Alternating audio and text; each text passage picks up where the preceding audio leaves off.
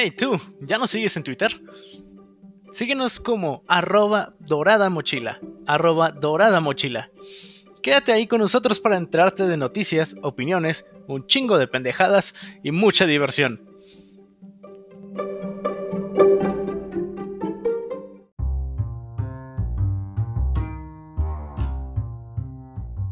Y bienvenidos a la mochila dorada.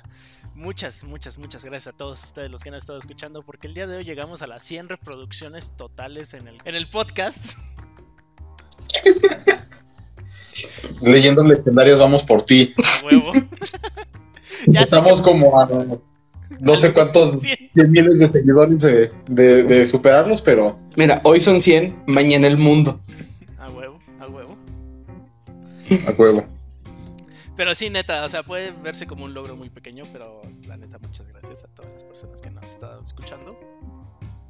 Porque nunca pensé que por lo menos 100 personas iban a escuchar nuestras pendejadas. Y la neta está, la verdad, bastante chido. de que mis pendejadas. No puedo decir mucho, güey. Pero bueno, creo que tenemos que presentarnos Ajá. a los que no nos conocen. Primero nuestro host. Yo soy el Dam, soy el creador de la mochila dorada. Tengo 20% de acciones compradas en el aire y estoy valiendo pito. Yo soy Franco. Soy el vato tímido que los, este, los vatos más este, extrovertidos adoptaron y ya resulta que soy su amigo y estoy aquí ahora. Y yo soy Rafa, uno de los que adoptó a Franco. es lo que te iba a decir porque sí te iba a preguntar, oye, ¿y quién de aquí de los tres es el extrovertido, güey? Porque yo no. Definitivamente es Rafa. Güey, te recuerdo que mi ex, o sea, yo conocí a Franco por mi ex y cuando tuvimos nuestra separación yo me quedé con Franco, güey. Básicamente sí, güey. O sea, Franco es la mascota con la que se pelearon. Pensaba más como en un hijo, eh, si fuera así el caso como de separación, pero bueno, güey. Mira, Se vio muy viltrumita de su parte. no, no lo sé.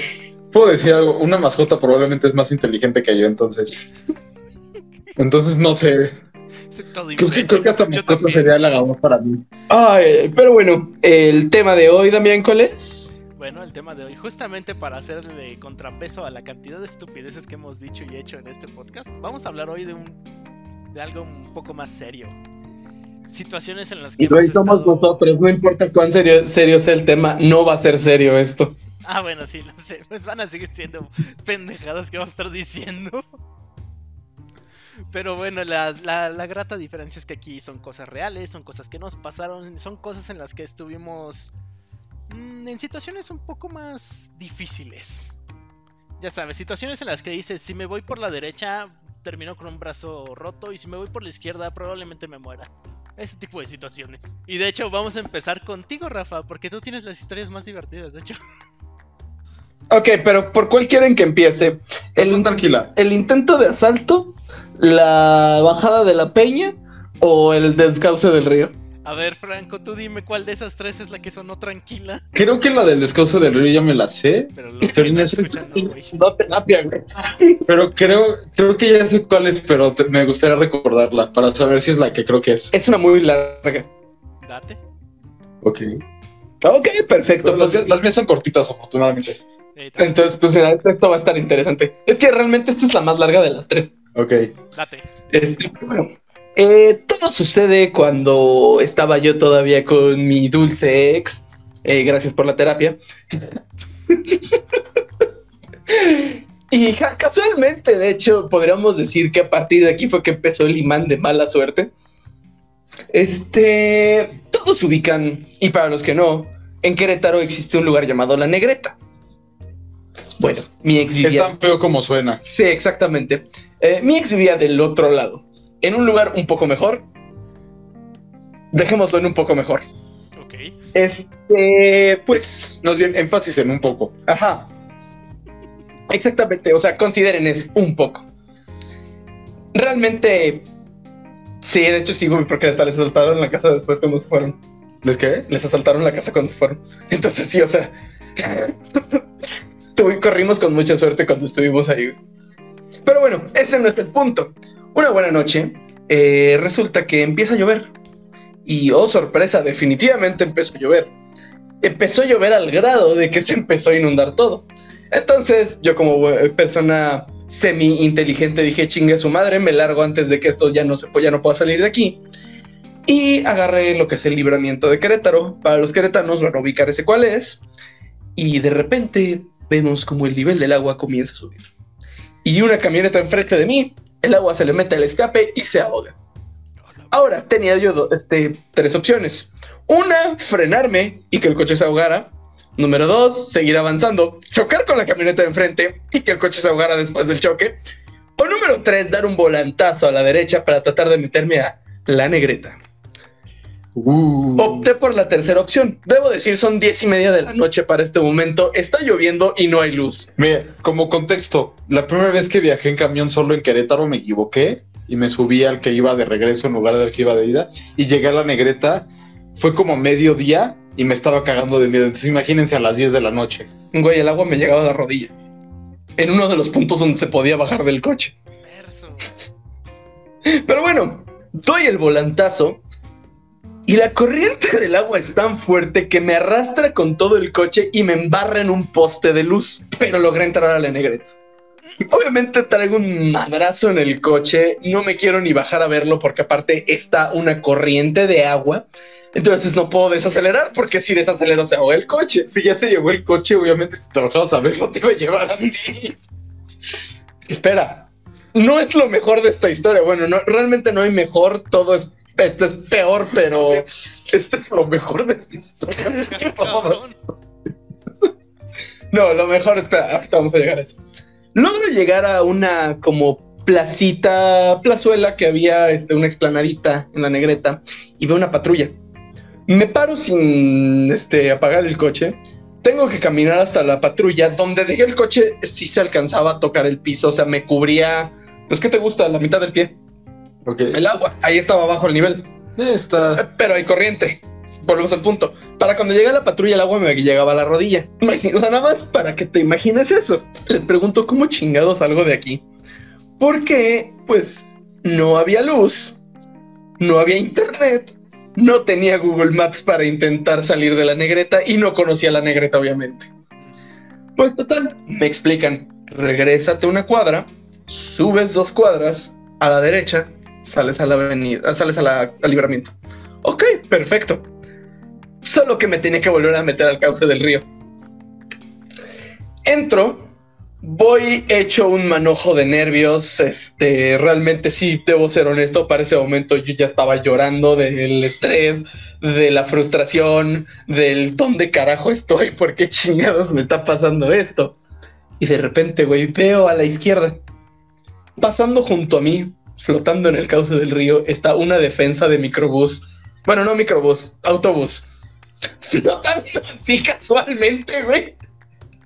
Ha sido de los momentos más surreales que he visto en mi vida. Porque era como, ¿qué carajo? Para no hacer el cuento largo, más largo de lo que ya es, me seguí derecho en lugar de dar la vuelta donde debía, porque no encontraba dónde. Me pude dar la vuelta, seguí atravesando el río hasta que llego por fin al libramiento. Para este momento, está tan cabrón la corriente del agua que ya una patrulla está así bloqueando el paso para que la gente no trate de atravesar la... Esta. Obviamente estamos de bajada. Del otro lado se veía que la gente seguía yendo en el camino de regreso a Lomas de Valvanera. Entonces dije, a la chingada tengo que regresar, no puedo llegar a mi casa, tengo que irme, tengo que regresar a casa de mi ex. ¿Cómo lo explico? Este es un momento donde me entró la valentía y la estupidez al mismo tiempo porque decidí meterme con todo y coche al cauce del río. Lo único que sé fue que acomodé el coche así de frente hasta el policía se me quedó viendo como de, lo va a hacer, no lo va a hacer, lo va a hacer, no lo va a hacer. Y lo único que hice fue sujetar el volante lo más fuerte que pude en el sentido de que no se me fuera a mover y presioné el pedal hasta el metal. El coche entra, el agua pega de lado y sube y cubre el coche. No me refería a que estuviera más arriba del nivel del coche, pero era tal la corriente que en el momento que pegó, pues obviamente, o sea, me tapó la visión por completo. Sentí como el coche se empezó a patinar así, yéndose de lado a lado mientras yo iba gritando mientras trataba de ir hacia adelante. Logro salir de ahí sin pegarle a nada, sorprendentemente, y voy de regreso a este Lomas de Valvanera. le alcanzó a marcar a mi ex como de, oye, este, no pude salir, voy de regreso, te puedo ver por allá, ¿cómo está todo por allá? Pues está lloviendo muy fuerte, pero se puede pasar por un puente peatonal que está sobre el cauce del río. Órale, va. Para llegar a su casa, los pongo en contexto, tenías que bajar a una glorieta y luego subir. Esa glorieta estaba junto a casa. Bueno, cauce de río es en lo que se convirtió en ese momento porque realmente era de esos, este, pues tipo riachuelos que están en Querétaro. Eh, dije, no, ni madres, el coche no va a pasar eso. No me vuelvo a meter ahorita en ningún otro lado. Así que me estacioné en las calles aledañas de la bajada. Y pues decidí agarrar mis cosas. Traía computadora, traía todo. Dije, no lo puedo dejar aquí. No sabía cómo carajo le iba a hacer, pero bajé todos los electrónicos.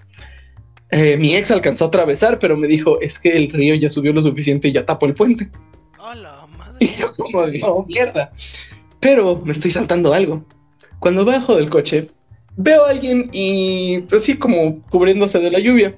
Eh, llamémosle más costumbre. Dije buenas noches. Mientras seguía caminando. Era un niño de 12 años que no podía llegar a su casa. Su casa estaba del otro lado del cauce del río. El niño que me pegó y me dice, es que no puedo llegar a mi casa. Yo de, ¿a dónde vas, niño? Voy para allá. Ok, pégate a mí, yo también voy para allá. Después me topé a mi ex. Y fue cuando ella llegó con una bolsa de basura. Le agradezco porque creo que mi laptop no hubiera sobrevivido a eso. Metí toda la bolsa de basura, teléfonos, así carteras, o sea, todo iba. Yo, yo iba cargando la bolsa así cual saco, güey. O sea, ¿El niño también estaba en la bolsa? no, el niño iba agarrado de mi espalda, güey. Pero espérate, güey.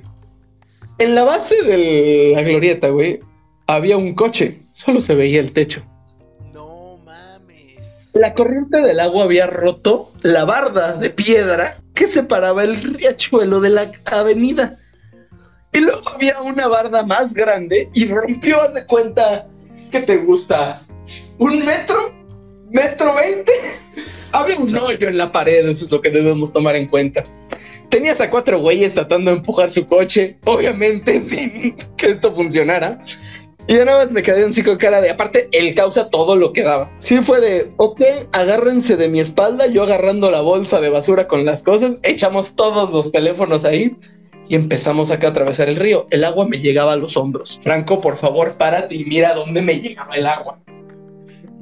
En corriente. Yo daba pasos y sentía como el agua hacía esto con mi pie.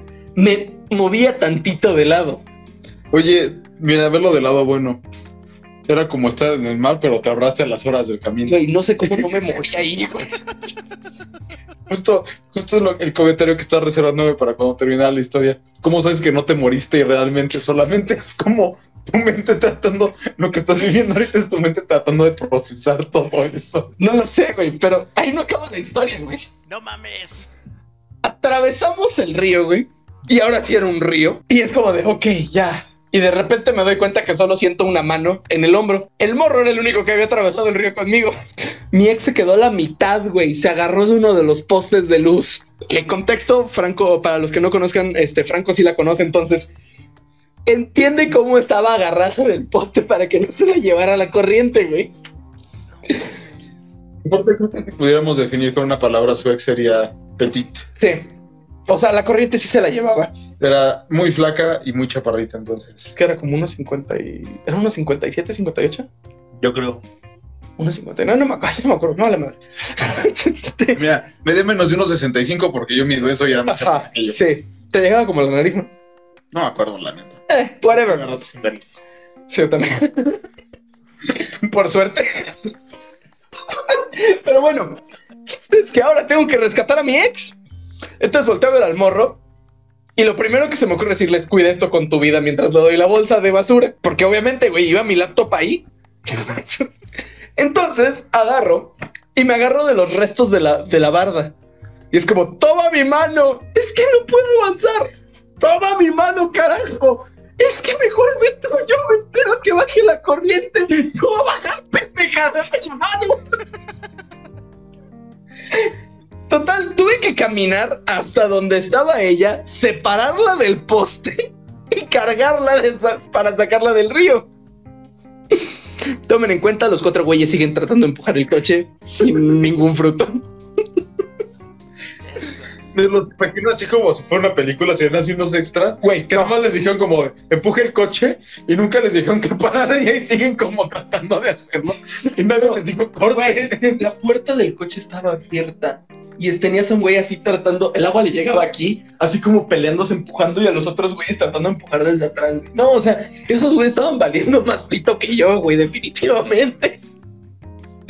Total, güey, sacó a mi ex, entregamos al morro a su casa y nos vamos a su casa. De ahí procedieron, pues obviamente, a meter todos los electrónicos en arroz para que los asiáticos los repararan. Este, a secar billetes. Eso tenía mucho que no me pasaba de tener que individualmente poner billetes en la mesa para que no se deshicieran. Sorprendentemente, a la compu no le pasó ni madres. Y pues bueno, al día siguiente fue pues a las 11 de la mañana fue que ya salimos a ver cómo estaba todo. Eh, había pedazos de calle levantados. El coche sí tenía un buen madrazo en la parte lateral. Sorprendentemente se arrancó. De hecho, por eso es Baby. O sea, Es lo importante. Baby ha pasado por cielo, mar y tierra conmigo. Sí, ese coche no sé cómo sigue vivo. De hecho, Yo tampoco, güey. Porque acuérdate que está la otra historia de la inundación. Ahorita vamos a esa.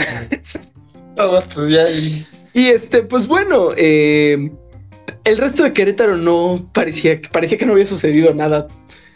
Es que es lo mágico de Querétaro. O sea, en Querétaro puedes, puede estar tronando y lloviendo bien cabrón en una zona, güey. de un lado de una calle de Constituyentes, que es como una de las avenidas principales. Una vez me pasó así. legítimo. En mi casa yo vivo este del lado opuesto de donde está la Plaza Constituyentes. ¿no? Si no sabes dónde está, pues no, así como que. Sí, imagínense una de un lado y el otro del otro. Del lado de mi casa estaba lloviendo, apenas fuimos al cine mi mamá y yo, apenas pudimos llegar porque no podemos salir del inundado que estaba. Llegamos a la, a la plaza y en ese entonces ahorita ya tienen este estacionamiento techado y todo. En ese entonces todavía ni siquiera tenía techo, o sea, ya tiene un buen de años esto. La plaza estaba seca, no había caído una sola gota de agua y estamos a menos de un kilómetro de distancia de ese lugar. Así de mágico es Querétaro en- con sus lluvias para los que no viven en Querétaro. Pero creo que, creo, creo que ya tu historia y yo todo lo que nosotros podríamos contar. Güey, es que no todo. Pero si básicamente le- le te- tengo traumas con la lluvia a raíz de esa y de otra historia. Es lo que le iba a preguntar, güey. O sea, ¿cuántas sesiones has tenido que tomar para poder dormir tranquilamente en la noche cuando llueve? Güey, mi psicóloga dice que tengo estrés postraumático. A la verga. No, es- Esta, creo que la podemos hacer un poquito más corta porque la otra fue demasiado larga y sé que si Rafa la cuenta sería eterna. ¿Cuál? O sea, con la otra de la inundación. Ah. Se le inundó su casa. Tuvieron durante meses bolsas de arena para cubrir por si se les volvía a inundar así. de- Eh, debo decir, el nivel, la entrada de la puerta de la casa está a un metro setenta del nivel de la calle.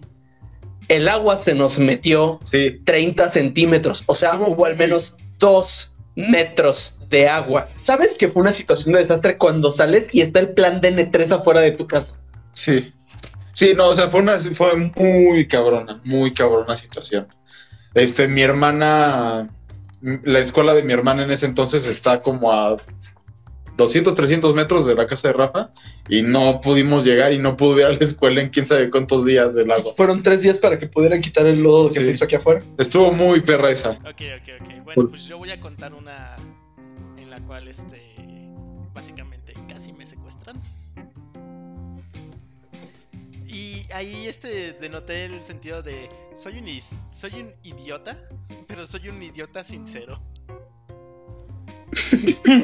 y ahorita les explico el por qué. Miren, en ese momento yo... Como los TikToks de, ¿Qué pasaría si se te cae una pelota? Te lo explico en lo que queda del El minuto. Pero bueno, mira, chécate. En ese entonces yo todavía vivía en León. Estaba en la prepa, que tenía unos 17, 16 años, más o menos. No, pues estabas. Había ido a una plaza a ver una película con unos amigos y todo esto, y después yo me tenía que regresar a mi casa. Para eso me tenía que ir en camión, pero ya era muy noche, así que no podía irme en camión. Así que, pues, como buen niño de 16 o 15 años, le hablé a mi madre y le dije, oye, ¿puedes venir por mí? Me dijo, sí, Simón, voy por ti. Y ya, ¿Y te abandonaron? casi. No. Mi madre nunca me ha abandonado cuando va por mí o cuando le digo que vaya por mí todo esto. O sea, me he quedado dormido en el camión y he terminado despierto en el rancho. Pero eso ya son otras cosas. El punto es que mira, eran por ahí de las 10 de la noche, más o menos. Y estaba yo donde pues, me iban a recoger, que era enfrente del Walmart, que estaba enfrente de una plaza llamada Plaza Mayor. Para las personas que lo conocen, pues ahí está su pinche plaza. Toda pedorra. Bueno, el punto es que. Es la León, ¿no? ¿El qué? El León nos dijiste que era, ¿no? Sí, en León, en León, Guanajuato. Yo solo ubico el mercado de cuero. Yo en León solo con la casa de los primos de mis primos. De los primos de mis primos. Sí, Ok. Bueno, ahí viven, entonces una vez fuimos. Eh, eh, eh, pendejadas. El punto Sigue es tu historia. Sí, bueno. El punto es que estoy ahí, ¿no? Este, parado en la noche y todo esto, y de repente se detiene un carro enfrente de mí. Una camioneta, más como color gris oscura, ¿no? Y yo aquí bien tranquilo, como un niño pendejo, así de. De repente baja el vidrio y es una señora y me dice, oye, ¿cómo puedo llegar hacia acá? Y yo, así como te digo, como buen pinche niño que en ese momento, me acerco a la ventana y digo, no, pues usted está yendo por el lado equivocado, se tiene que ir derecho, tomar la glorieta y regresarse, irse todo hasta el pinche fondo, ¿no? Y estábamos hablando de una señora que, pues, que tendrá sus cuarenta y tantos, algo así. Este. Ya saben que cómo soy para describir las personas, que soy muy directo. O sea, se- a veces soy ojete. Y pues la señora estaba gorda, la neta. Total, la señora está ahí hablando conmigo y todo esto de que cómo llega su madre y toda esa chingada madre, ¿no? Y le digo, no, pues se tiene que ir por acá y todo esto, ¿no? Y me dicen, ah, y es que no conozco y no sé qué. Y yo así, no, pues sí, ¿no? Se nota, pues sí está preguntando, ¿no? Señora pendeja.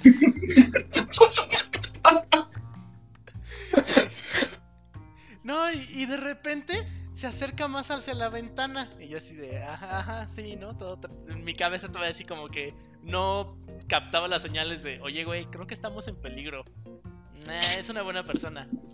Güey, nos está agarrando la mano. Nah, es una buena persona. Güey, nos está acariciando la mano. Qué chingados.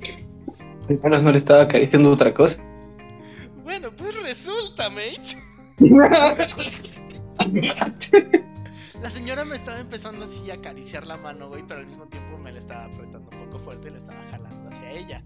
Y yo me estaba así como... Seguro que sigue siendo la mano. Esto suena ya muy. Era la mano. Si alguien se puso, se puso a adelantarle así y escuchó eso último, fuera de contexto así se escucha muy cabrón. Sí, de hecho. Sí, me le estaba jalando muy fuerte y dije, ¿qué? Me la acarició y la apretó muy fuerte, güey. Pero el punto es que se empieza, le empieza a jalar mi mano hacia ella. Y yo me quedo así de, no, pues eh, tratando de zafarme la mano y ella pues tratando de agarrarla otra vez, ¿no? Y al mismo tiempo se está empezando a acomodar el escote, güey. Y yo así me quedé. Ya fue en ese momento en donde, pues te digo que mi voz interna, que en estos momentos ya está muerta, pero mi voz interna me empezaba a decir, oye, güey, creo que estamos en peligro. Así de, pues no sé, güey, chance, ¿no? Y la señora me empezaba a decir, no, pues es que eres muy guapo y no sé qué. Yo así de, ah, sí, muchas gracias, ¿no? Sáquese, sáquese. Y güey, el punto más cabrón fue cuando te digo que se empezó a bajar la blusa así acomodándose el escote bien cabrón. Agarrándome la mano para que pues, se acercara a su escote y me dijo, oye, ¿no me puedes dar mi despedida? Y yo así de, ¿qué chingado, señora? A todo esto, mientras tanto, yo en la parte de, en la, bueno, yo por fuera, viendo la parte de atrás de la camioneta, se sentía así súper pesado el ambiente y yo estaba pensando, es que hay un cabrón de este lado, si me acerco de más me van a jalar al puto carro. Y mi mente, güey, en vez de, no sé, en vez de gritar, güey, en vez de tratar de, no sé, patear el carro, alguna mamada así, güey, ¿sabes lo que mi mente se le ocurrió decir? A ver, dinos, güey. Terminé diciéndole a la señora, no señora, muchas gracias, pero es que tengo novia. Mi estupidez, güey, mi estupidez estaba cabrona. Güey, ¿cómo es que no te secuestraron? No sé, güey. Pero espérate, espérate. eh, Todavía, todavía, me dijeron, No, no, está demasiado pendejo. No, No, hacer. deja Ya lo maldijo la vida, no podemos. Deja eso, güey. Mi estupidez todavía avanzó un paso más. Porque me empezó insistiendo, empezó diciendo que no sé qué, que, que un ratito, que ella y ella y todo esto. Y yo así de, no, señora, no. Y mi cabeza me dice, dile que eres gay. Y al mismo tiempo mi cabeza, no, güey, no mames. Ya le dijimos que tenemos novia, no podemos mentirle.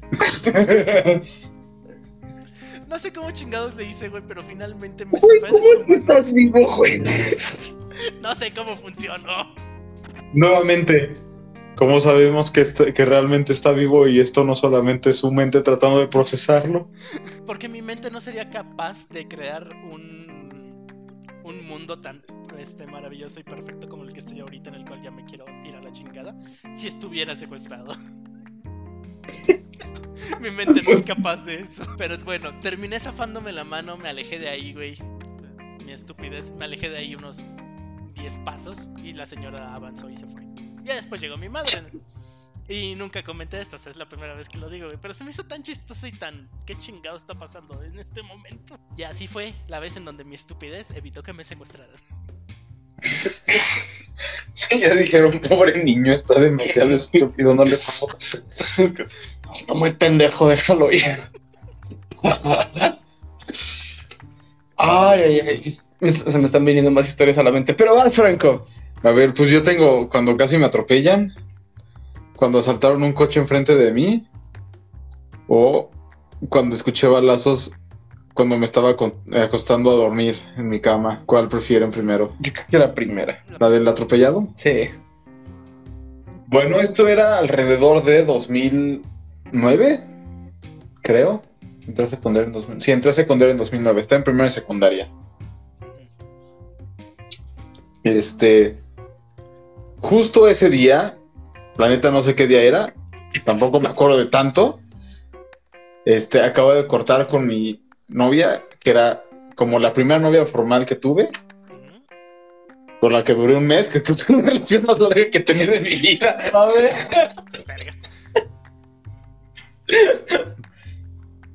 Pero bueno, este. Entonces yo estaba medio agüitado y aparte, pues, te estaba castrado de la escuela porque pues, todo el mundo siempre está castrado de la escuela. Este, yo iba en el Queen Elizabeth School.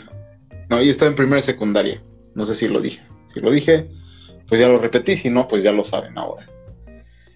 Esa escuela daba a Calzada de los Leones, que es una calle de doble sentido. Tenía dos carriles de cada lado. Entonces, pues era la hora de la salida. Yo estaba medio agüitado porque había cortado con mi primera novia formal, con la que solo duré un mes. Estoy saliendo, mi papá ya me está esperando del otro lado de la calle. ¿no? Tendría que cruzar los cuatro carriles para que me recogiera, ¿no? Y los carriles que estaban del lado de la escuela estaban, había muchísimo tráfico, estaban frenados. Entonces, pues, si están frenados los coches, tú cruzas, ¿no? Sin problemas. Debería de ser así, pero es México. Entonces, voy cruzando, paso las dos filas de los coches y volteo a ver a la derecha, que es de donde vienen los coches, ¿no? Y no viene un solo coche. ¿Qué te dice eso? Cruza. Exactamente, cruza. Doy un paso y en eso mi papá me grita, ¡Frénate! Y yo así como dije, volteo hacia el lado izquierdo y un puto camión rapidísimo en sentido Te contrario. iban a aplicar la de destino final, güey. No mames. Así. Y nada más, estaba dando un paso, nada más lo veo, doy un paso hacia atrás, y pasa así pegadito a mí, así al grado de que el aire que llevaba el, o sea, el aire que empuje el camión, me empujó a mí. O sea, dice mi papá que nunca había sentido tanto miedo como en esa ocasión. Ay, No, no mames. En esa misma calle hay otra historia también, también graciosa, también de que estuve a punto de que me atropellaran, ¿no? Franco, Ese es un poco más leve. que voltear a ambos lados de la casa. No, espérate, no. Espérate a esta. No me interrumpas. Enfrente de la escuela había una placita que tenía un blockbuster, tenía un Starbucks, tenía, un, tenía restaurantes y tenía... Y pues en ese entonces yo entrenaba americano y este, pues tenía tiempo libre en lo que terminaban las clases y empezaba el, entrenamiento. Entonces, pues como era un niño bien fresa en ese entonces y sigo siendo bien fresa, este, pero era todavía más fresa en la secundaria, pues me iba a Starbucks de repente, ¿no? Entonces venía de Starbucks, venía con mi café así súper mamón, pues, pinche Starbucks, ¿no? Este, y voy a cruzarme de regreso a la escuela y vienen unos viejitos en su coche. Se frenan y me dicen que pase. Pues, ¿qué hace cuando uno le dan el paso? Pues se pasa. Pues cruza. ¿Te cruzas? Ajá. Bueno, pongo un pie en la calle, el pinche viejito da una- suelta una sonrisa y acelera cabroncísimo. Y ya nada más así veo como el viejito va acelerando cagado de risa y pues yo nada más le pinté el pito con las dos manos y ya me crucé. Creo que sí se pintar el dedo, güey. Pintar, bueno, es, es lo mismo. Pintar, pintar, pintar pito y pintar dedos, se usa de las dos formas. Nosotros seguimos con temas del clima, güey. Y de mi ex, güey. Te digo, güey, es más de mala suerte para mí esa morra. O a lo mejor era simplemente la un agente secreto del clima que mandaba lluvias muy cabrona. Bueno, este, creo que todos ubican o han escuchado hablar de la Peña de Bernal, ¿no? Y si no, güey, pues bueno. Eso es el monolito más alto de. Es una pinche piedra grandota, güey. Creo que es el monolito más grande de Es una México. piedra, güey. De América Latina, creo que sí. Pero bueno, es una piedra gigante Es una piedra gigante donde donde la gente va a recargar sus chakras y sus energías en marzo, creo. no sé, güey, yo no Es el solsticio, es el solsticio, güey. No sé, yo ahí voy a comer gorditas o cecina y, Ajá, sí, es que, o sea, la comida está chida. y echarme Sí, unas la micheladas de algo. Ajá, entonces, pues bueno, un día mi ex suegro este, agarra y dice, al chile, a la Peña Bernal. Y me invitaron.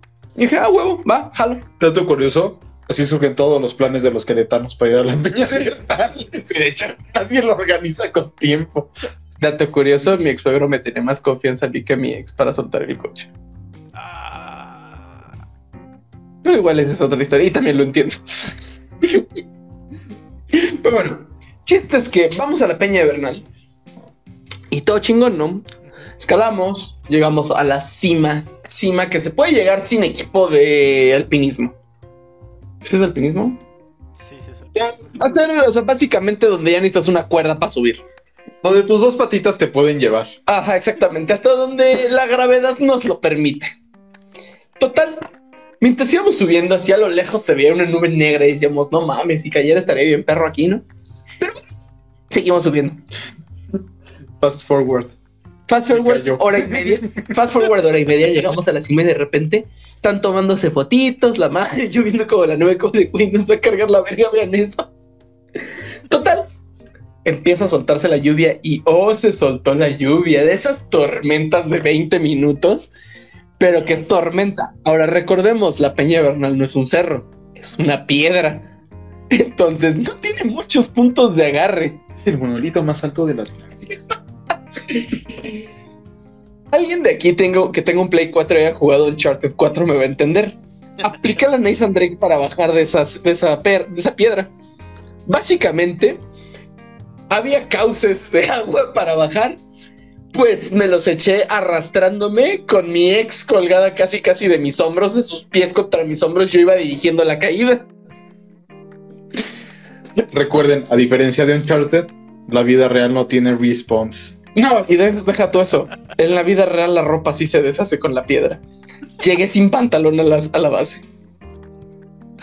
De aquí, acá, no había ropa ya cuando llegué. Para las Tenía medio que- nalga de fuera. Lo que te iba a decir, para las personas que obviamente no están Ajá, exactamente. Para los que no pueden ver, tenía de más o menos, pues sí, donde empieza la nalga izquierda, a medio muslo, ya no había ropa. Maldita sea, nunca poder volver a jugar Uncharted porque ya vimos que sí se rompe la ropa y ahí no se rompe, entonces ya no es suficientemente realista. Maldita sea, Rafael, arruinaste Uncharted 4 para... Total, pues sí, o a grandes rasgos, es una historia mu- mucho más cagada que la anterior. Y pues básicamente tuve que bajar a comprar ropa, porque también parte de la camisa estaba jodida. Porque básicamente por aquí tampoco tenía ya ropa. Como por la lonja. Ajá, exactamente, la, lo Colo- Coloquialmente le lonja lonja. la parte trasera. Ajá, exactamente, porque básicamente lo que hice fue cargar, apliqué la Uncharted y decidí cargar todo el peso de un lado, porque pues vi que funcionaba en el juego, así que decidí aplicarlo en vida real, tanto es real. Ahí fue donde aprendí que la ropa tiene, pues no resiste la fricción tanto como en los juegos. Total, tuve que comprar ropa nueva. Y pues esa es una buena anécdota de cómo bajar la peña de Bernal si está lloviendo. En putiza. Y solamente si la no bajé. tuviste tu ropa. Menos de 20 minutos, güey. Verga. Creo que, creo que también la Peña de Bernal aprendió de ese tipo de anécdotas porque yo fui hace un año, justamente una semana antes de que empezara todo el desmadre de la pandemia. Así unos amigos y dijimos, nos van a encerrar, entonces hay que aprovechar para ir a la Peña de Bernal. antes de ir. Pues fuimos. Y como iba a haber lluvias en los siguientes días, dije, o sea, como que tenían pronosticado lluvias en esos días, estaba cerrado el acceso. O sea, porque hay como tres zonas. Primero está a la que cualquier pendejo entra. Después está como el nivel medio, que es este ya donde te dicen como de aquí ya vas sobre tu propio riesgo. ¿No? Y ya no tiene tanta protección, ya no tiene este, o sea, ya no es tan fácil de subir. Llegas ahí, y, o sea, llegas al límite de eso, que es a donde llegó, donde dice que llegó Rafa, y ya después necesitas equipo de, para escalar para poder subir. Ya necesitas tener. Escalar yo haciendo alpinismo, no. Según yo sí es lo mismo, ¿no? Pero pues ya digo para. No sé, la neta no sé nada de eso. Seguramente alguien que haga escalar, escalada o alpinismo nos va a, con- nos va a. Si no nos convence, pues nosotros estamos admitiendo nuestra ignorancia, entonces no tenemos culpa si ustedes nos creen y se desinforman. No es como dice aquí Franco alpinista profesional, ¿verdad? Cuando fuimos nosotros, en esa temporada de lluvias, no te dejaban pasar más allá de donde es bajo tu propio riesgo. Pues de hecho, es que, güey, esa vez, es que sí un chingo de gente atrapada ahí arriba, güey. O sea, la neta es que la gente sí se esperó.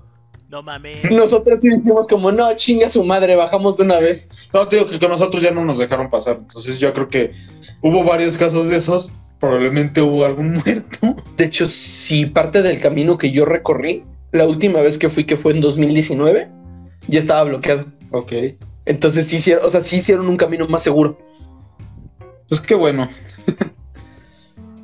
Güey, ¿ves la parte que eran las piedras donde están así?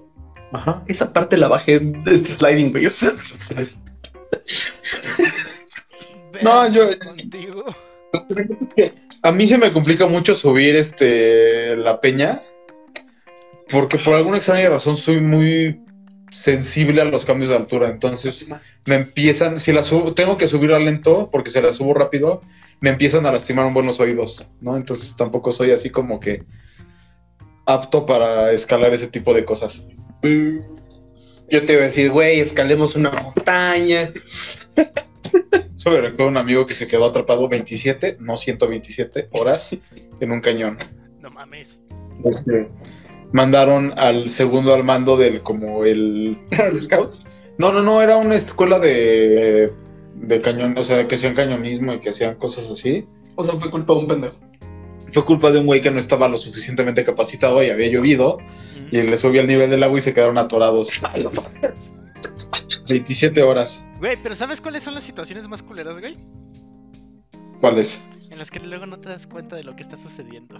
El punto es que otra vez fui a la pinche plaza esta, la Plaza Mayor. En su época cuando estaba pinche pitera. Que la neta sí tenía... Güey, ¿para qué vas? Ya te trataron de secuestrar y violar. Eh, eh, es que eso fue antes, güey. Estaba yendo a la plaza, güey.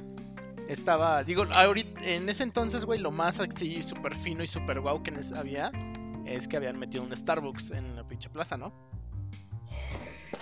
Yo había ido con, creo que con mi, una con mi familia o con unos amigos, no me acuerdo muy bien de eso. Pero el punto es que yo había Es ido. que se ve cuando la mayor atracción es un Starbucks, güey. Sí, güey, la neta, ¿por qué crees que te estoy diciendo que era una plaza bien pedorrepitera? Y la mayor atracción era un puto Starbucks. El punto es que voy al pinche Starbucks y veo los precios y dije, y dije, ah, bueno, pues ahorita voy a ir a no sé dónde, aquí en la misma pinche plaza, ahorita regreso y me compro uno. Vale verga, ¿no? Ya está bien. Voy y todo esto, voy a como, voy a lo que tenía que ver y todo esto. Voy regresando y la zona en donde estaba ahorita el Starbucks, pues obviamente si era la más, la pinche atracción de la plaza, güey, estaba hasta su pinche madre de gente. Cuando voy regresando, güey, no, güey, cuando voy regresando no hay nadie. O sea, está vacía esa parte y yo así de... ¡Oh, a huevo! ¡Nice! Voy llegando al pinche Starbucks. El Starbucks no había nadie, o sea, ni una sola persona atendiendo, güey. Estaba cerrado, entre comillas, porque decía abierto y estaba todas las máquinas y toda esta madre, pero no había nadie de gente. Y yo me quedé así, ah, chinga. ¿Qué pedo, no? O sea, ¿qué pasó? Me voy regresando donde estaba yo otra vez y ahora todo estaba ahí otra vez cerrado, güey. Las tiendas cerradas y todo esto, yo así me... Me perdí de algo, güey. Me quedé así de... Suenan a pueblo y cerraron y Damián no se dio cuenta que ya Sí, pasó la hora del cine. Sí, yo me quedé así de... Lo que no saben es que eran las temprano. 4 de la tarde y se fueron todos. No, güey, me quedé así de. León, si nos oyen, chale, güey. No veo nada porque vivo en el pueblito y se hacen eso. No, güey, te digo que yo me quedé así de. Ah, chinga, pues. ¿Qué pasó, no, güey? Porque pues estaba abierto hace rato. No, pues diga, a lo mejor hoy tienen un evento o algo por el estilo y van a cerrar, ¿no? Pues salgo de la plaza, güey. Salgo de la plaza y un chingo de patrullas, güey. Un chingo de gente afuera. Los este, policías, güey. Había, creo que dos camionetas de textos, de militares, güey. La madre, y yo así de. Ah, cabrón. ¿Qué pasó? ¿Qué chingado sucedió? No, güey. Pues voy saliendo y un policía me detiene, me pregunta, ¿estás bien? ¿Todo bien? Y yo así de, ¿sí? ¿Qué pasó? Dice, no, pues es que dice, dice, ¿dónde estabas? Y yo, no, pues yo estaba de este lado. Dice, iba de este lado para comprar un puto café, pero ya está todo cerrado. Dice, y es cuando me dice, es que se abrieron los balazos, dos pinches, este, dos pinches familias de narcotraficantes estaban en la plaza y se agarraron a balazos, güey. Yo así de, ay, güey. ah, chale, me lo perdí. No, así de, eso explica los cristales rotos. Güey, el cadáver así lleno de tiroteos y también. Decoración de Halloween. ¿Sabes? Me recordé una historia donde llegamos a este, los paseos. No, los apaseos son. Sí, eh, es que nos acabamos de mudar a Querétaro, güey. No sabíamos todavía la historia de los apaseos. Llegamos, güey, y así el funeral completo con camionetones, fuscas y todo de un narco, güey. Y nosotros caminando al lado así en la plaza, yo tenía como 12 años. Y si mejor nos vamos de aquí. ¿Sabes qué es el chiste de.? O sea, es que para los que nos conozcan, hay dos apaseos: está Apaseo el Alto y Apaseo el Grande. Ya pasó el 20. Exactamente. Sí, Apaseo el 20 y dónde está. Pero En bueno, un lugar donde no matan gente, seguramente. es el Apaseo Fresa. Es el campestre. No, el campestre cuenta que. Ah, no, es el campanario. Ay. Este. Pero bueno. Si, si estamos hablando de historias en donde no, no te das cuenta de qué está pasando, creo que podemos remontarnos al 21 de mayo de 2021. O sea, ayer. No mames. Deja hiciste. No, yo no hice nada. No hice nada. Aún. ¿No te diste cuenta? Como ya lo mencioné varias veces, o creo que por lo menos una, vivo en el pueblito. Y el pueblito es una zona donde todo el tiempo hay fiestas. Por todo hay fiestas. Se me cayó la cartera, hacemos fiestas. Este, compré una gallina, hacemos fiesta. Que si la Virgen de no sé qué, hacemos fiesta. Entonces todo, todo, todo, todo el tiempo hay cohetes. No, o sea, tú puedes estar así tranquilo, disfrutando de la vida y cohetes. Puedes estar estresado, cohetes, cohetes, cohetes, cohetes, cohetes, ¿no? Ay. Entonces, como les dije, nos remontamos al 21 de mayo de 2021, o sea, hace ayer de cuando se está grabando esto. Ajá. Franco está un poco cansado, vio unas cuantas películas, dio una clase de japonés, fue a trabajar en la mañana, mm, eh, se quiso ir a dormir como a las 11 de la noche, 11 y media, una cosa así. Entonces, pues, Franco descargó unos episodios de Love, Dead and Robots para ver en su celular en lo que se quedaba dormido. Llego a mi cuarto, apago la luz, cierro mi puerta y se escuchan unos cohetes muy peculiares. Y Franco piensa, Hmm. Esos cohetes se escucharon como balazos. Dice, "Eh, son cohetes. Se va a dormir, ve unos episodios, ya dice, como ya estoy muy cansado, ya me voy a dormir, quita su celular, se queda dormido. Fast forward a la mañana siguiente. Saluda a su mamá, hola mamá, ¿cómo estás? Bien, ¿escuchaste los balazos? Ah, no mames, fueron balazos. Yo pensé que eran cohetes. Y resulta pues que los vecinos llamaron a la policía, creyeron que había sido dentro del fraccionamiento. Yo digo que no fue dentro del fraccionamiento porque no se escucharon lo suficientemente cerca. Pero pues resulta que ayer hubo balacera en el pueblito y yo no me enteré, yo pensé que eran cohetes. Creo que le toca a Damián contar una historia. Les voy a contar esa historia en donde me transporté a un mundo lleno de horror y destrucción. Y que no existe. ¿Visitaste casa de mi ex, güey? No. Más bien visité Tlaxcala. Oh, por Dios. Ay. Justamente, justamente antes de esto establecimos que Tlaxcala es el Silent Hill de México o es un desierto en medio de un oasis. Lo siento por los tlaxcaltecas porque la neta chale vives en Tlaxcala. No, sí, la neta está muy cabrón, pero güey, es que sí, Tlaxcala es el Silent Hill de México y te lo voy a explicar. Oye, también, a ver, que tú que ya estuviste en. Tlaxcala, necesitamos saber, güey. ¿Es cierto que la mayor atracción turística son unas escaleras eléctricas? Oye, voy a interrumpir un poquito, esto es corto, Dale. pero cuando estábamos, cuando estaba más chiquito, no, yo creo que no pasaba de los 12 años, mis papás tuvieron, bueno, unos amigos de mis papás se habían a vivir a Tlaxcala y por alguna razón como que los medio convencieron de irse a vivir allá. Entonces fuimos a buscar casas a Tlaxcala y la razón así lo quiso entrar a la luz hacia mis papás como de no mames, no podemos vivir aquí. Fue cuando este vimos una casa con un balcón que daba a la calle. Y pues en ese momento yo empezaba como a tener noción de qué chingados eran los antros. Entonces yo le comenté a mi mamá así súper inocentemente como de, ah, mira, si vivimos en esta casa y me castigan, por este balcón me puedo escapar al antro. Y en ese momento mi mamá pues como de, ¿qué antro? ¿O qué chingados iría a ser mi hijo? Y en ese momento fue como de, no podemos vivir aquí. Al menos no fueron las escaleras eléctricas.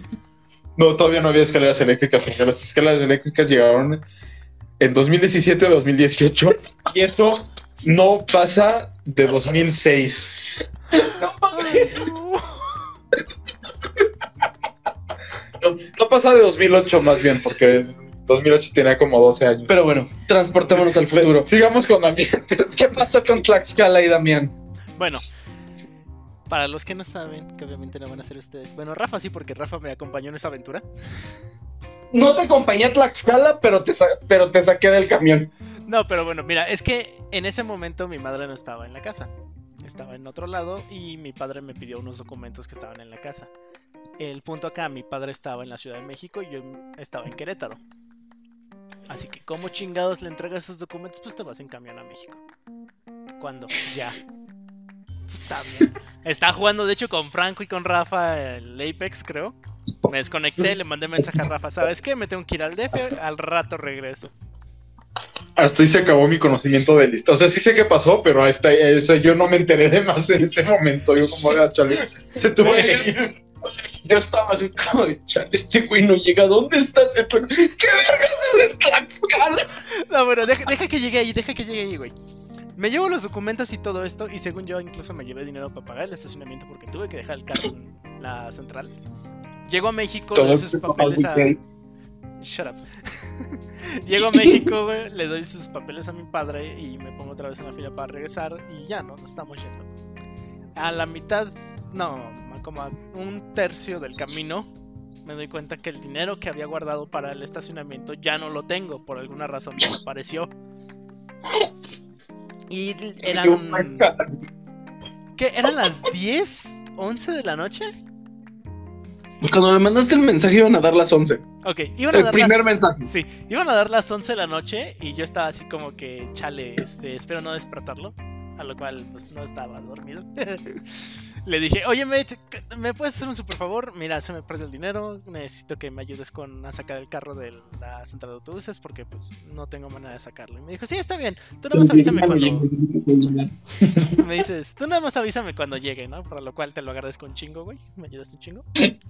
Pero, pues, pasaron las horas. Pasaron las horas y no llegaba. Eran la una de la mañana y el cabrón. Perdóname, pero lo tengo que contar desde mi perspectiva aquí, güey. Date. Le mando un mensaje a este güey de, güey, veme avisando dónde vas para irme con tiempo para estar cuando llegues, güey. Sí, sí, Son una de la mañana. Y de repente le digo, güey, ¿no has llegado? No, güey, no mames. ¿Dónde verga estás, güey? ¿Por qué no has llegado si habías agarrado la carretera? Solo son dos horas, güey. Ahí intervengo yo y te digo, en ese momento me manda el mensaje y le digo, a ver, déjame checar. Pongo el de compartir ubicación del WhatsApp y todo esto, checo, se la comparto. Ya guardo el teléfono, estoy ahí en el autobús y nada más de repente escucho cómo suena el teléfono, lo saco y leo cómo dice el mensaje. Güey, no mames, ¿qué haces en Tlaxcala? Y yo así de, ¿qué? No estoy en es que me manda, Tlaxcala. espérate, güey. Espérate, es que me manda la ubicación y yo abro, porque aparte había una iglesia cerca, güey. y Era como, ¿Qué? chinga, ¿dónde hay una iglesia en la carretera, no? Abro, Tlaxcala de quién sabe. ¿Qué chingados hace este güey hasta Tlaxcala? A la una de la mañana. ¿Por qué Rafa fue que tuvo que definir no tú abriste el dijiste como de no mames? o sea, ¿qué? El- no, pues, me llega ese mensaje y le digo, güey, no estoy en Tlaxcala. Y me dice, güey, checa la ubicación que me mandaste. Checa la ubicación. Tlaxcala de no sé qué. ¿Qué vergas hago aquí? Me dice, ¿no te equivocaste de camión, pendejo? Le digo, no, güey. Pero sí, este pendejo se subió a otro lado, güey, y acabó en pinche Tlaxcala, güey. Y le estoy diciendo, no, güey, no, no, no, ¿cómo crees? No. Y dice, está, está aquí el boleto y toda la cosa. Y me dice, güey, entonces, ¿qué pedo? Le digo, no sé, güey, déjame checo. Pero en ese momento como que sí, me cayó el 20. Dije, a ver, ¿en dónde chingados estoy? Abro la ventana y estamos pasando por un pueblito. Yo así de, qué verga. En ese momento, güey, como estoy en lado de la ventana, veo como las luces rojo y blanco de la, pin- de la pinche torreta de la policía, güey. Y yo así, ah, ok, está bien. Volteo. Esa no es una camioneta policía, es una camioneta militar. Esas Y no yo le mando, me, me manda eso, güey, y yo le pongo, nada más acuérdate, güey, los militares no traen tenis, güey. Ok. No me acordaba exactamente de la historia. Pero estaba pensando así mientras la contaban como de. Bueno, por lo menos no los detuvieron militares con tenis, pero ya me acordé por qué ya, por qué pensé en eso, porque ya me habías platicado algo así. Pues sí, güey. Nos detuvieron unos militares. Llega la camioneta del lado que tiene también la ¿Tenían torreta tenis? puesta. Eh, No, no, no me fijé en eso, güey. Lo único. eh, ahorita te voy a decir lo que pensé y lo que hice en ese momento. Eso güey, porque tiene que quitar el pendejo y volteo para la izquierda, güey, y veo una camioneta así, güey, con el camuflaje militar. Al vato de que está parado en la camioneta con la torreta puesta, con la pinche arma, la metralleta gigantesca. Y veo cómo se le calibre cierra. 50. Eh, ándale. Y veo cómo se le cierra al, al camión. Y yo me quedé así. Agarro, el- agarro el celular y le di y le mando un mensaje a Rafa. Güey, nos acaban de tener unos militares. Y fue cuando me mandó el mensaje. Acuérdate que los militares no llevan tenis. En ese momento veo cómo la puerta del frente se abre. No me preguntes cómo y no sé cómo. los señores, Damián pensó, ya bailó Berta las calmadas. No me preguntes cómo chingados le hice, güey, pero mi mochila, la que llevé en ese día, tiene un compartimento pequeño para un impermeable para la misma mochila, güey. No le cabe otra cosa que no sea el impermeable. Pues, güey, no sé cómo vergas le hice, pero ahí cupo el celular completo. Agarré mi mochila y estaba así asustado, güey. Yo dije, no mames, ya valió verga, no mames, ya valió verga, no mames, ya Güey, ahora imagínate lo del otro lado, güey. Me dice, güey, nos están deteniendo militares. Le hago el chiste, güey, no traen tenis y veo que lo ve y ya no contesta, güey. Sí, güey, lo dejé en visto porque metí el celular en putiza, güey. Güey, imagínate bien como de, verga, mataron a Damián. Bueno, Damián, fue un gusto conocerte. De la parte de atrás veo cómo se baja una persona, cómo se levanta Rafa, una persona y empieza a No caminar hacia enfrente. repetición. Empieza a ver cómo empieza a caminar hacia enfrente donde están los militares, güey. Se bajan y yo así por la ventana, así como que tratando de ver por puto chisme y morbo, pero ya sabes, güey, miedo al mismo tiempo. Y de repente veo como la misma persona que se bajó estaba eh, en la parte de atrás de la camioneta, rodeada por, rodeado por todos los militares, güey. Y la camioneta avanza y se va. Tres minutos después de eso, nosotros eh, enciende el camión y nos vamos nosotros. Llegué a las 3 de la mañana a Querétaro, güey. pasó ahí? Nadie sabe qué pasó, güey. No, no, no sé qué chingado sucedió, güey. Pero después de eso fue cuando ya le mandé mensaje a Rafa, güey, ya vamos para allá, no sé qué. Eran las 3 de la mañana y llegué a Querétaro y yo estaba todo paniqueado porque dije, no mames, qué chingados fue lo que sucedió. Así que, ¿qué hice como buen mexicano? No había bolillos, así que le compré un Subway. Y ahí me tienes, Eh, y ahí, y ahí, y ahí nos tienes, güey. En la banqueta, a las 3 de la mañana, comiéndonos un subway, hablando, hablando de nuestras decisiones en la vida y por qué chingados estamos aquí. ¿Cómo sigo vivo? Digo, La neta, güey, sí se un momento de serie así, güey. O sea, imagínate los dos juntos en la casa. Chale, güey. ¿Saben qué es lo peor de todo esto? Que seguramente hay gente para la cual eso es su vida diaria. Ah, ya sé, güey. Sí, güey. Pobre gente. O sea. O sea, ese tipo de situaciones han de o sea, sí son cuestión de vida diaria, entonces es como. de- O sea, qué culo que me pasó, pero qué privilegiado que me pasó una vez. Ajá, que, que podemos usarlo como historia, güey. Ajá. Ajá. Es lo bueno que lo podemos utilizar como historia y que no como. Este. Día a día. No, nada más así como de chale, otra vez. Sí, qué bueno que nos pasó como historia y no es un obit- obituario a Damián. Chinguen a su madre, güey. Yo aquí diciendo que qué bueno que estás vivo y tú me mientes a la madre. Bueno, es que sí, también dijiste que te querías morir, ¿no? Entonces, ya entiendo. sé quién te entiende, chinga. Ay, ay, ay. Pero bueno. ¿Alguna vez los han asaltado? No, la neta es que. Afortunadamente, no. Digo, en, un, espera, en un pequeño paréntesis, güey, a un amigo en la prepa una vez lo asaltaron, güey. Le, le llegaron por atrás, güey, le pusieron, según un, un filero, güey. Les di todas sus cosas y de repente escuchó que algo se cayó al suelo. Volteó y lo que, con lo que lo habían asaltado era un corrector.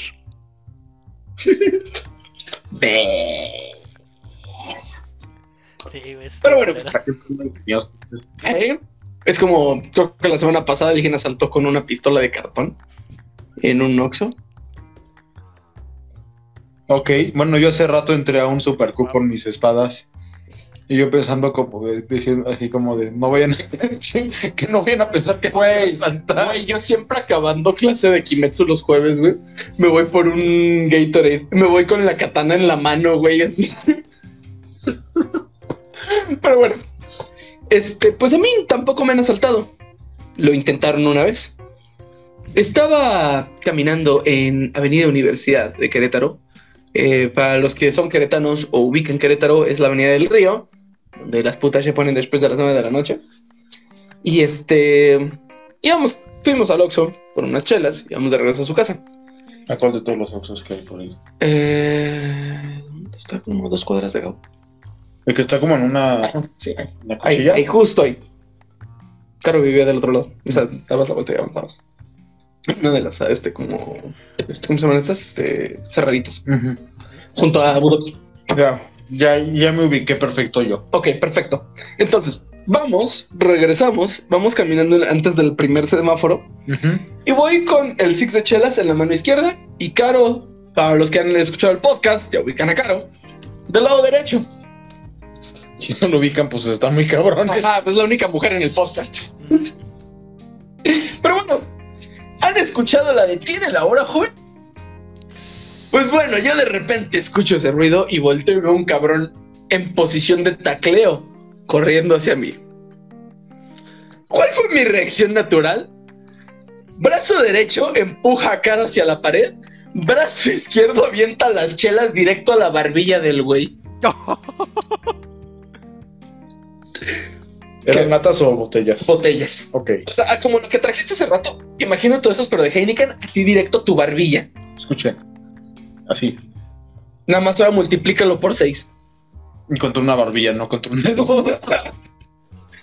El güey brinca para atrás. La chela le pasan así rayando la cara. Se va para atrás, se cae. Se levanta así ya como fricado porque en ese momento pues me envalentoné. O sea, dije, No. ok, ya, ya, ya lo hiciste, comprométete con tu acción. Y le digo, síguele caminando, compa. No, no, no, perdón, es que lo ching.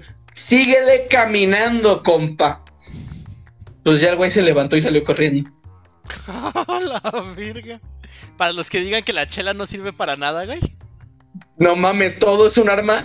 Todo es un arma si lo sabes usar, güey.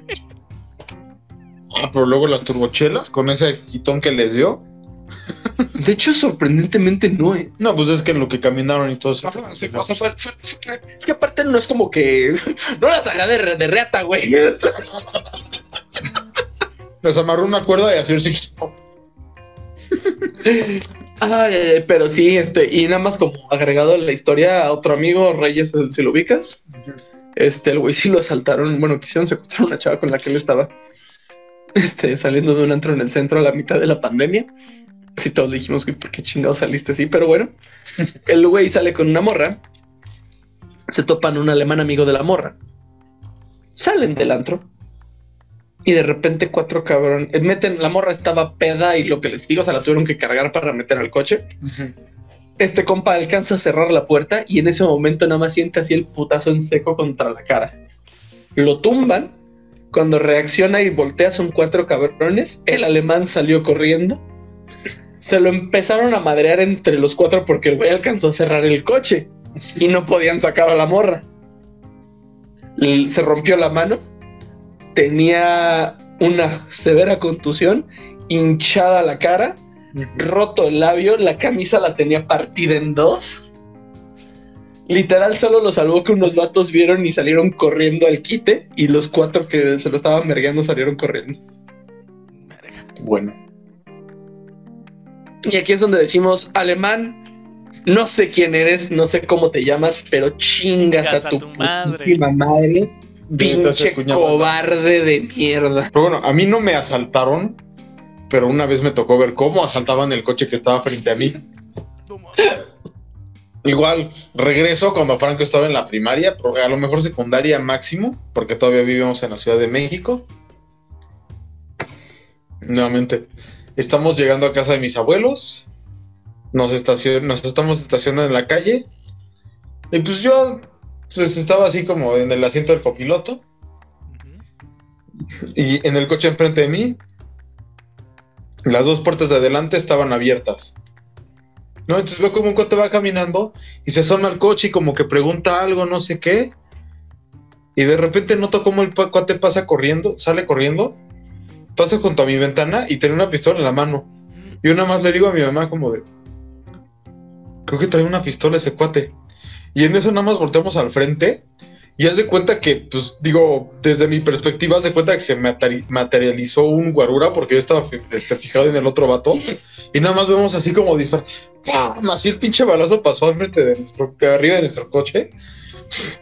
Este, y en ese momento nada más mi mamá prende el coche otra vez y arranca y se larga y dice, no mames, yo no voy a estar aquí si se empiezan a soltar los madrazos. Los balazos, no sé si le dieron al otro güey, no sé qué pasó, pero así a metros de mí dispararon un arma. Y sí, así yo, yo pensaba que ese efecto de las películas en donde disparan y sale como una explosión, se sale como el flashazo, yo pensé que era exageración. No. Y no mames, sí pasa. Oh, sí, güey, no mames. El sonido también está mucho más cabrón de lo que yo pensaba. También por eso yo pensé que era que, que lo que me pasó ayer no habían sido balazos. Porque no sé, o sea, porque estuvieron lo suficientemente lejos para que no se escucharan tan cabrones. Pero no mames, estuvo bien feo, o sea, porque de, que yo, yo, lo primero que pensé cuando se estaba trepando otro cuate es que estaba como pidiendo información, o lo mejor conocía a la familia, porque se vio como. O sea, no se vio hostil el cuate cuando se asomó por la puerta, o sea, se vio como que estaba preguntando algo. Pues yo dije, ah, pues va con ellos, ¿no? Así. Me vale madre quiénes están enfrente de mí. Y cuando pasa el güey corriendo junto a mi ventana y veo que tiene la mano, en, o sea, que tiene en la mano una pistola, así el. Me acuerdo del brillo del metal de la pistola y yo como de. ¿What? Y nada más así te, te digo que yo me volteé con mi mamá. Le digo, creo que trae una pistola y en eso así el gorro. ¡pam! Suelta el balazo.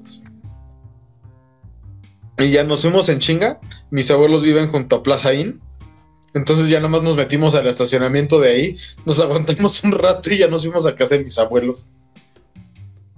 Pero sí fue que fue de. O sea, todas esas cuestiones de. No, pues seguramente esa pinche explosión de la. De la pistola, pues es una exageración algo así. No mames, sí. Fue completamente cierto. Y pues realmente es la única vez que he visto un arma siendo disparada. Y escuchado bien. ¿No? Entonces sí fue. Afortunadamente no nos asaltaron a nosotros porque pues nosotros no teníamos valor, entonces nos quedábamos sin coche, nos quedábamos sin todo lo que traíamos. Verso.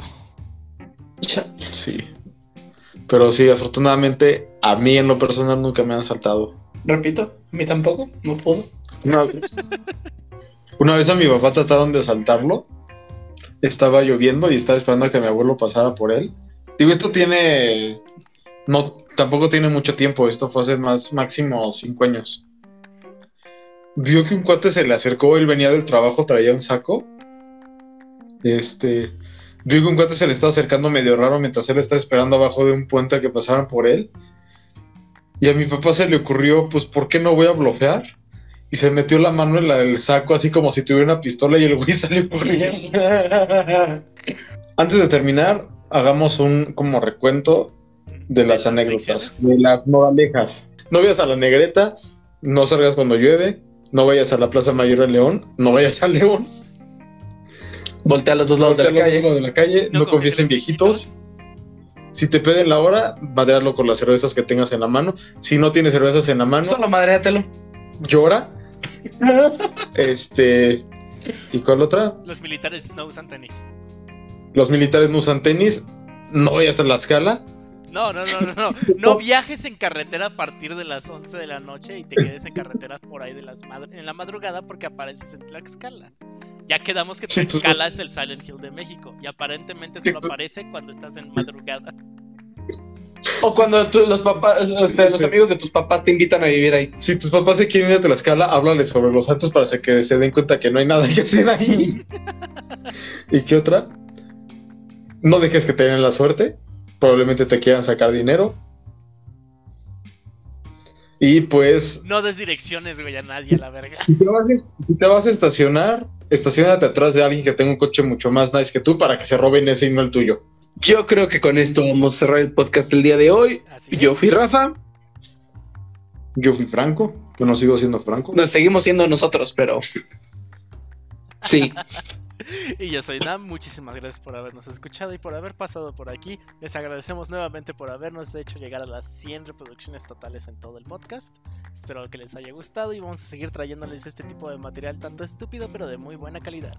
Ah, muy bien, pero aquí nos despedimos. Muchísimas gracias, nos vemos a todos, bye bye. Más bien nos escuchamos. Sí. Nos escuchamos. Bueno, entre nosotros sí nos vemos, pero ellos no nos pueden ver. Ya dije adiós, coño.